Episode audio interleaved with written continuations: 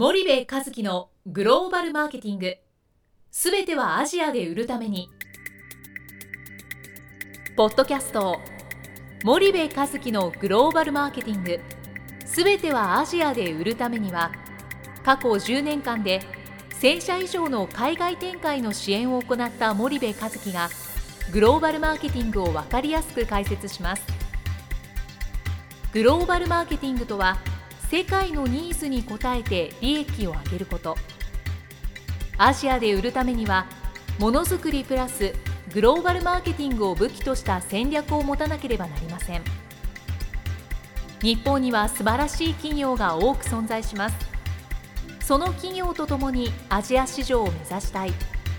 再びジャパンアズナンバーワンと呼ばれる時代を作りたい森部一樹は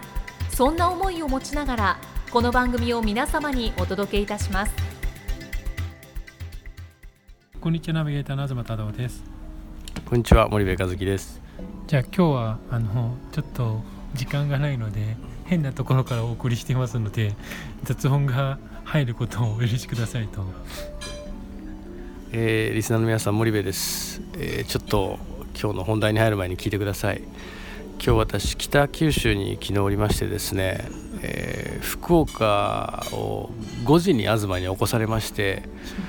その新幹線で、えー、関西に移動しました。でそこで打ち合わせに出させられて、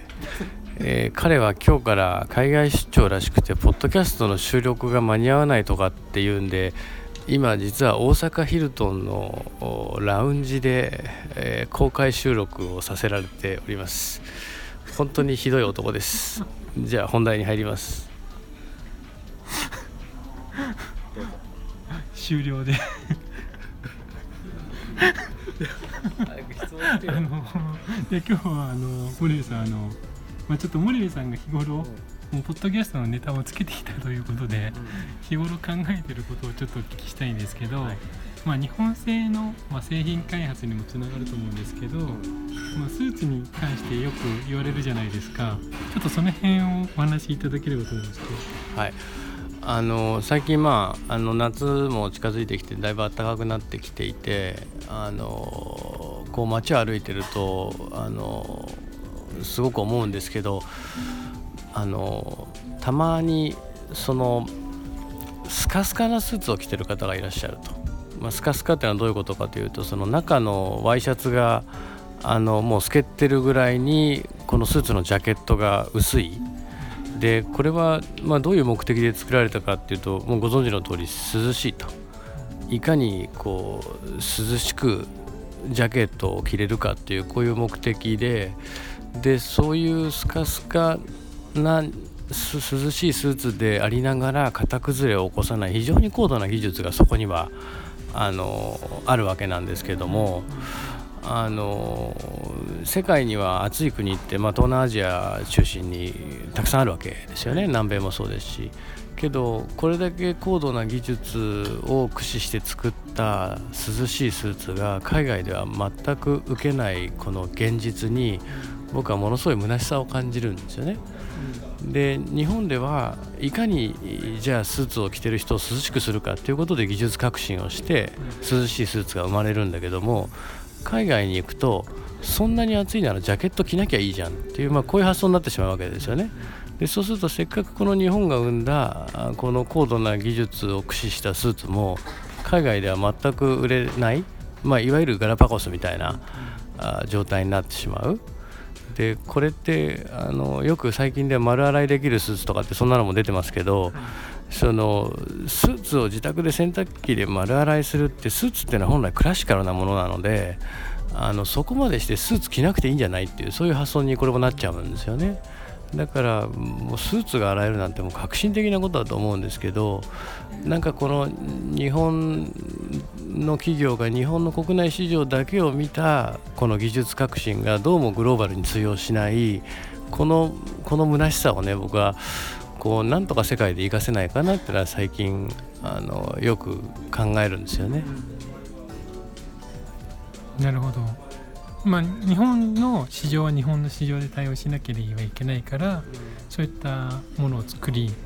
ているっていうのはまあメーカーの実情だと思うんですけどじゃあその技術をまあ違う発想でまあグローバルに活かせないかっていうのが森部さんの発想だということですかね。はいどうしたらいいですかね？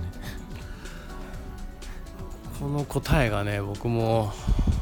なかなかあの明確に今ないんですよねこのスーツに関してはね。ただ同じその技術開発とかあの製品開発をする上で一つだけ言えることはもう国内市場だけ見てても大した規模にはならない、まあ、少なからず上りのエスカレーターにはならないわけでその製品開発の段階から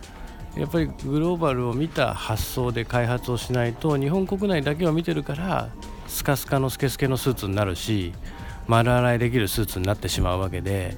なんか僕はそこがすごく重要なんじゃないかなっていうそんな気がします。なるほどそうまあまあなんかそれは森部さんの意見としては分かるんですけど一方でメーカーとしては人口が減っていくってことは市場のパイが減ってきますとただメーカーの数が今極端に減るかっていうと減りませんとそうすると同じメーカーの例えば10あるメーカーの中で今まで10あった市場を5になっても同じ売り上げを保とうとするとまあ一つはグローバルに出ていくっていうのは一つの手だと思うんですよね。でもう一つはやっぱ日本の市場を守りたいっていうメーカー側のなんとなくジレンマがあると思うんですけど、そそこがなんか悩ましいところではあると思うんですがなんか日本の市場と、ま、グローバルな市場で全くそのガラパゴスがし,、ま、してしまってるっていうのは日常日本の市場では受け入れられるけども基本的にはその技術がグローバルでは受け入れられないという形の中でそこのなんかジレンマをどう解消したらいいのかっていうのは結構その営業グローバルで営業してる人もそう感じてるでしょうしメーカー側にとってジレンマだと思うんですけどその辺なんか率直にグローバルのメーカーって同じ悩みあるわけじゃないですかきっと。その辺ってどうなってるのかなっていうのは一つ素朴な疑問として上がると思うんですがそもそも今お話ししてる例えばスーツで言うと基本的にはイタリアのラグジュアリーブランドっていう人たちか、えーえー SPA の人たちかの両極端なのででいいずれもそのスーツそのものの機能に関してはそんなにこうなんて言うんだろう力を入れていない。どちらかというとラグジュアリーブランドはそのブランド力とか、えー仕立ての良さとかそういうクラシッククラシカルなものを強みとして押し出すわけですよね。で一方でその SPA の事業者さんたちはいかに、えー最先端のデザインを安く早く出すかっていうことに、まあ、特化をしますと。で一方で日本の企業はいかにその、まあ、安くは安くなんだけども高い機能をそこに持たせるかっていう、まあ、どうしても機能品質っていうところにまあフォーカスをしてしまいがちなんだけどもこの機能とか品質以外のなんか戦い方がプラスされると僕はこの機能と品質も生きてくるんじゃないかなっていう気はしていて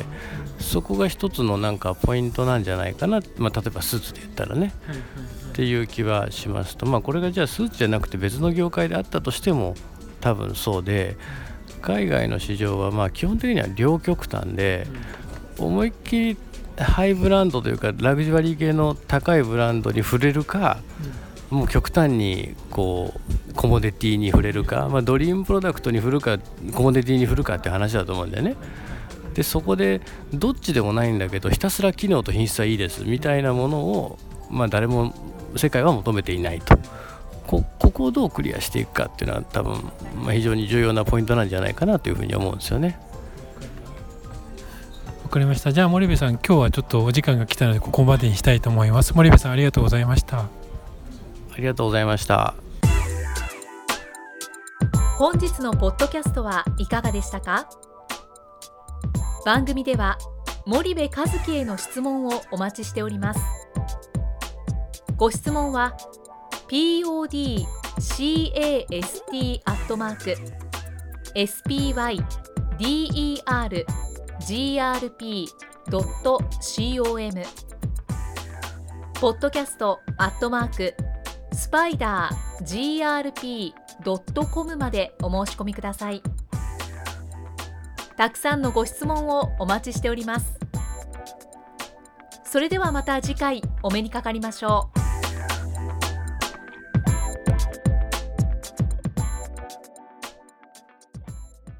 森部和樹のグローバルマーケティング